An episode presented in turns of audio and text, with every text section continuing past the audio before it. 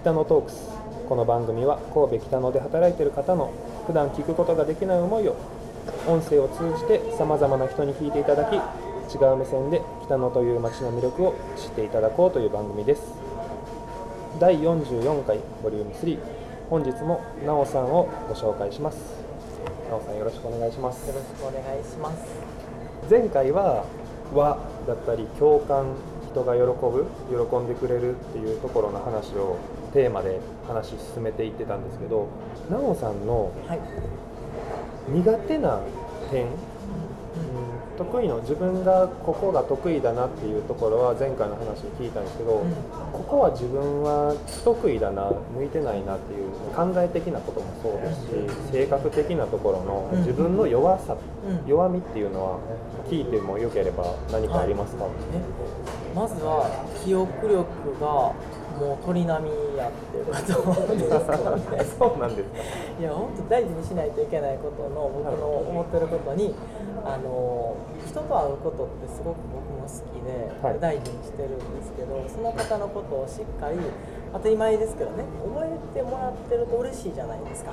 うん、うん、嬉しいです。ねあこの間こんな話しましたねとか、あのね近況の話とかしてくださったらと思うんですけどはい何せ記憶力が悪いっていうので、うん。そのレッスンする時も最初困ったのが名前を覚えれないっていうところで、あの途中から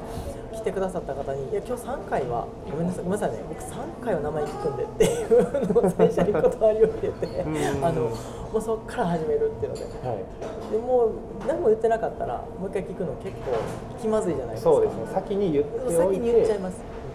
ウィークポイントをさらけ出すというか、はい、オープンマインドオープンマイマインドでこう言って。なかなかでも難しいですよね。そうやって言っちゃうっていうのは、うん、弱みを言っちゃうっていうのは。いやそうなんでそれもね本当僕もあの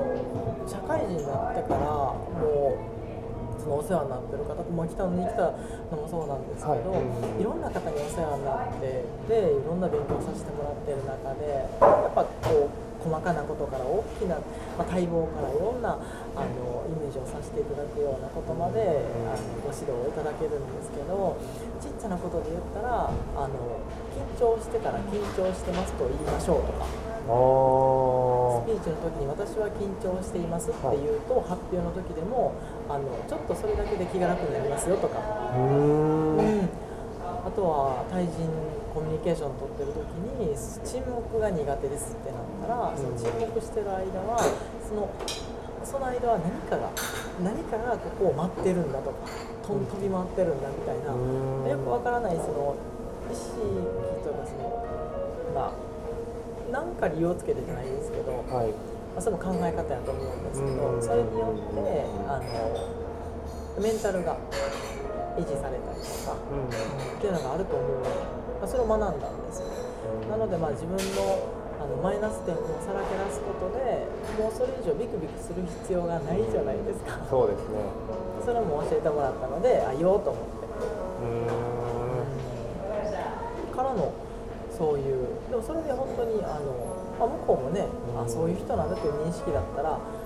向こう自身の気持ちがムってする方もそれでもいらっしゃるかもしれないですけど、はい。まあワンクッションあるみたいな。そうそうワンクッションあるので、ですね、まあ、それが覚えがね記憶力っていうところがんうん致命傷ですけどね。僕あも名前覚えるのがあんま得意じゃないのであすごいその気持ちは分かります。顔は覚えてるんですけどかりますわかりでます。何どこまで話したかとかも覚えてるんですけど名前だけなんでなんですかね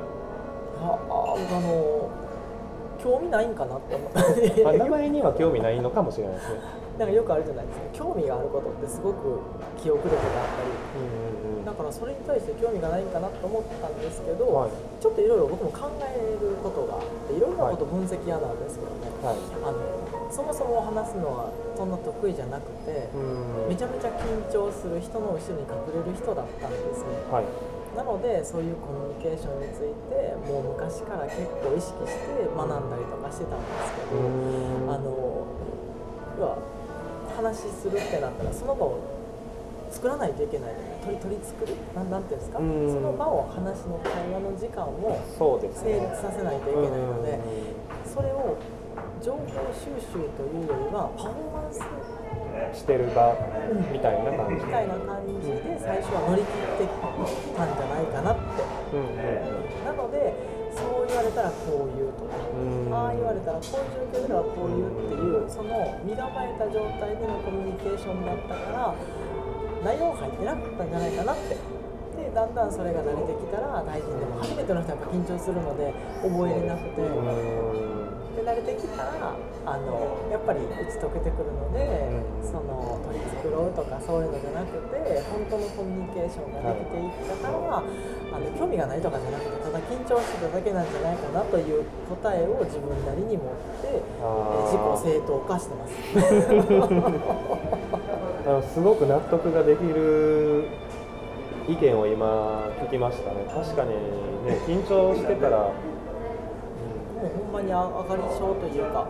なんでそれはすごく分析の中でも思います思ったところですね。もうかなりじゃあ突き詰めてうんどんな物事でも分析していくタイプなんですか奈緒さんどうなんでしょう。その人と比べたら分かんないですけど自分なりにはやっぱり、うん、考えちゃう癖があって。うん。でそれも本当にあの良き悪きがあったんですけど、はい。あの何か自分でしていくであったりとか、まあ、自己実現っていうんですか、はい。思い通りにするってなったら、あの考えて答えを出したい机上の空論というか机上のこと頭の中のことだけでは絶対にあのうまくいかないんですよね。あのトライアンドエラーをしてその出てきた答えをもう一度再考して、えーなんかもう学校の授業で言ったら PDCA サイクルみたいなね、はい、懐かしいですね。そういうのを学んだ気がするんですけど今まで忘れてました。い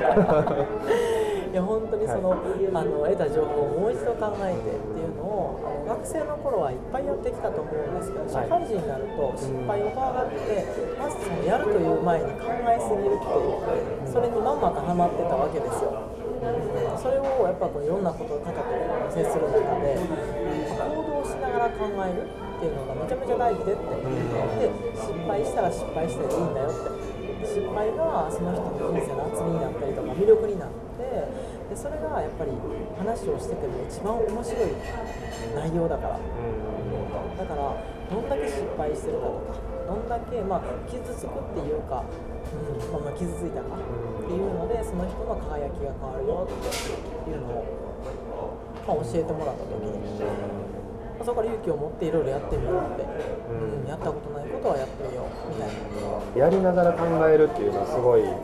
そう思います。うん、皆さんなんかこう早いというかどんどん前に進まれてる方はちょっと通じることというか、うん。一貫したそういう考え方みたいなのが成功の考え方というか、うんお持ちなんじゃないかなっていうのをまあうつうつと思うんですけど、うん、でも僕もその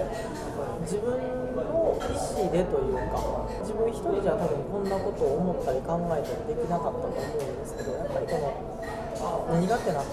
何が自分の中でキーポイントかっていうと自分の周りの人うん自分が身を置く周りの人の環境が自分を作ると思ってるので周りの方たちをこう、まあ、引っ張ってもらえるというか周りの方に引っ張ってもらって自分がこうするぞっていう決意よりも周りが一歩先を行ってればそれに追いつこうとするもう必然的なその行動に出るっていうのが人間の摂理っていうのをあのよくよく聞いて学ばせてもらってるので。誰と付き合うかどういったところに身を置くかどういった経験を、まあ、日頃から意識してするかっていうそういうのを、まあ、まさに今まだ、まあ、今というか、まあ、常にですかねそれをこう意識して、まあ、日々ちょっとなんかこんなんやったらかっこいいんですけどあのもちろんねあのくだらんことしてることももちろんありますけど、でも、まあ、時折こうやってリマインドするのはそのことの意思よりも環境の方が絶大で、っていうことをすごく感じてますね。じゃあ最後なんですけど、はい。今の奈緒さんが10年後の自分に一言言うなら何て言います？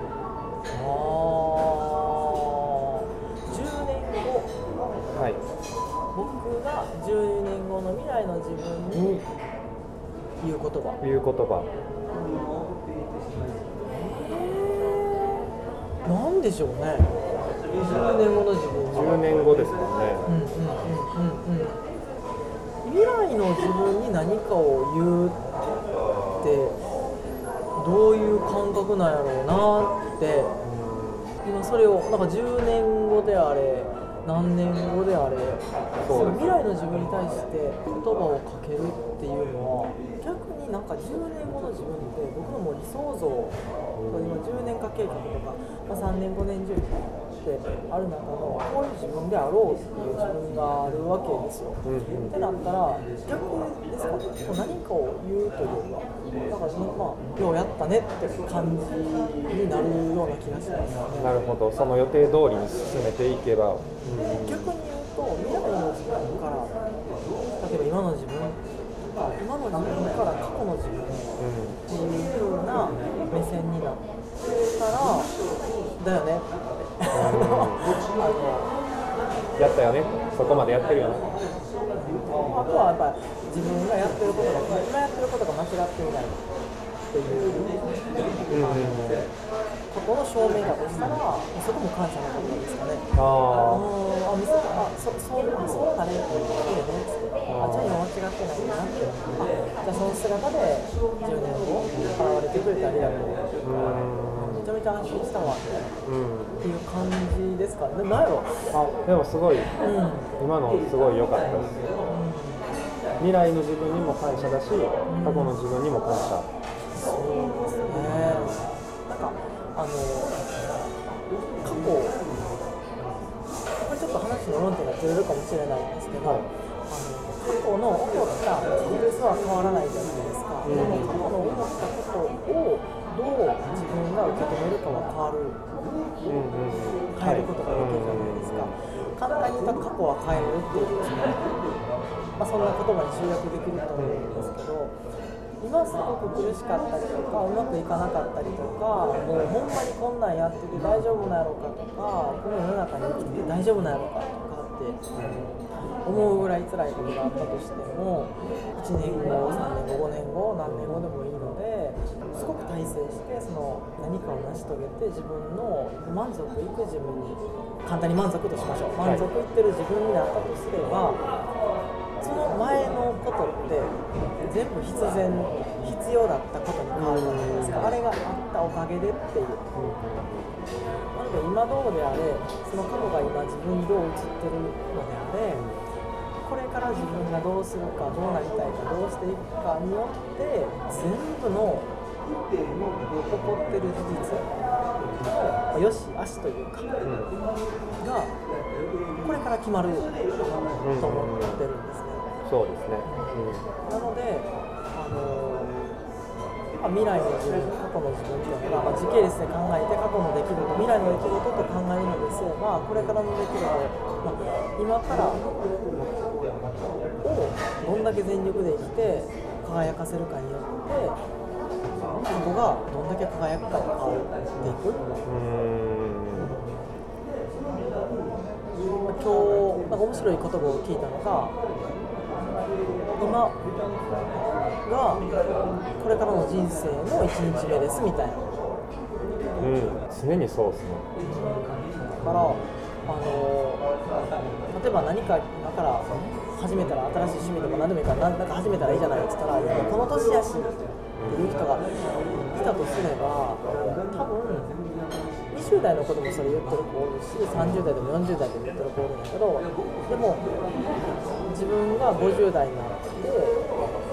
今の自分30代の自分見た時にあの時始めときゃよかったあの時やったらできてたみたいなのを年を追うごとに思うと思うんですねうん。なのでそれって後悔じゃないですか戻すことのできない後悔なのでから今もう今思ったことは今初めて今やるみたいなっうんうんていうことを結構意識したりとかしてこれからをすごく輝かせるようなことを考えてますね。そうだから多分未来の自分に出会ったとしたら、かうんうん、それをやってきく成し遂げていった人物に出会ってるのでうん。感謝なんですかね。すみません綺麗にまとめていただきました。えーっと今回はなおさんに出ていただきました。ありがとうございました。ありがとうございました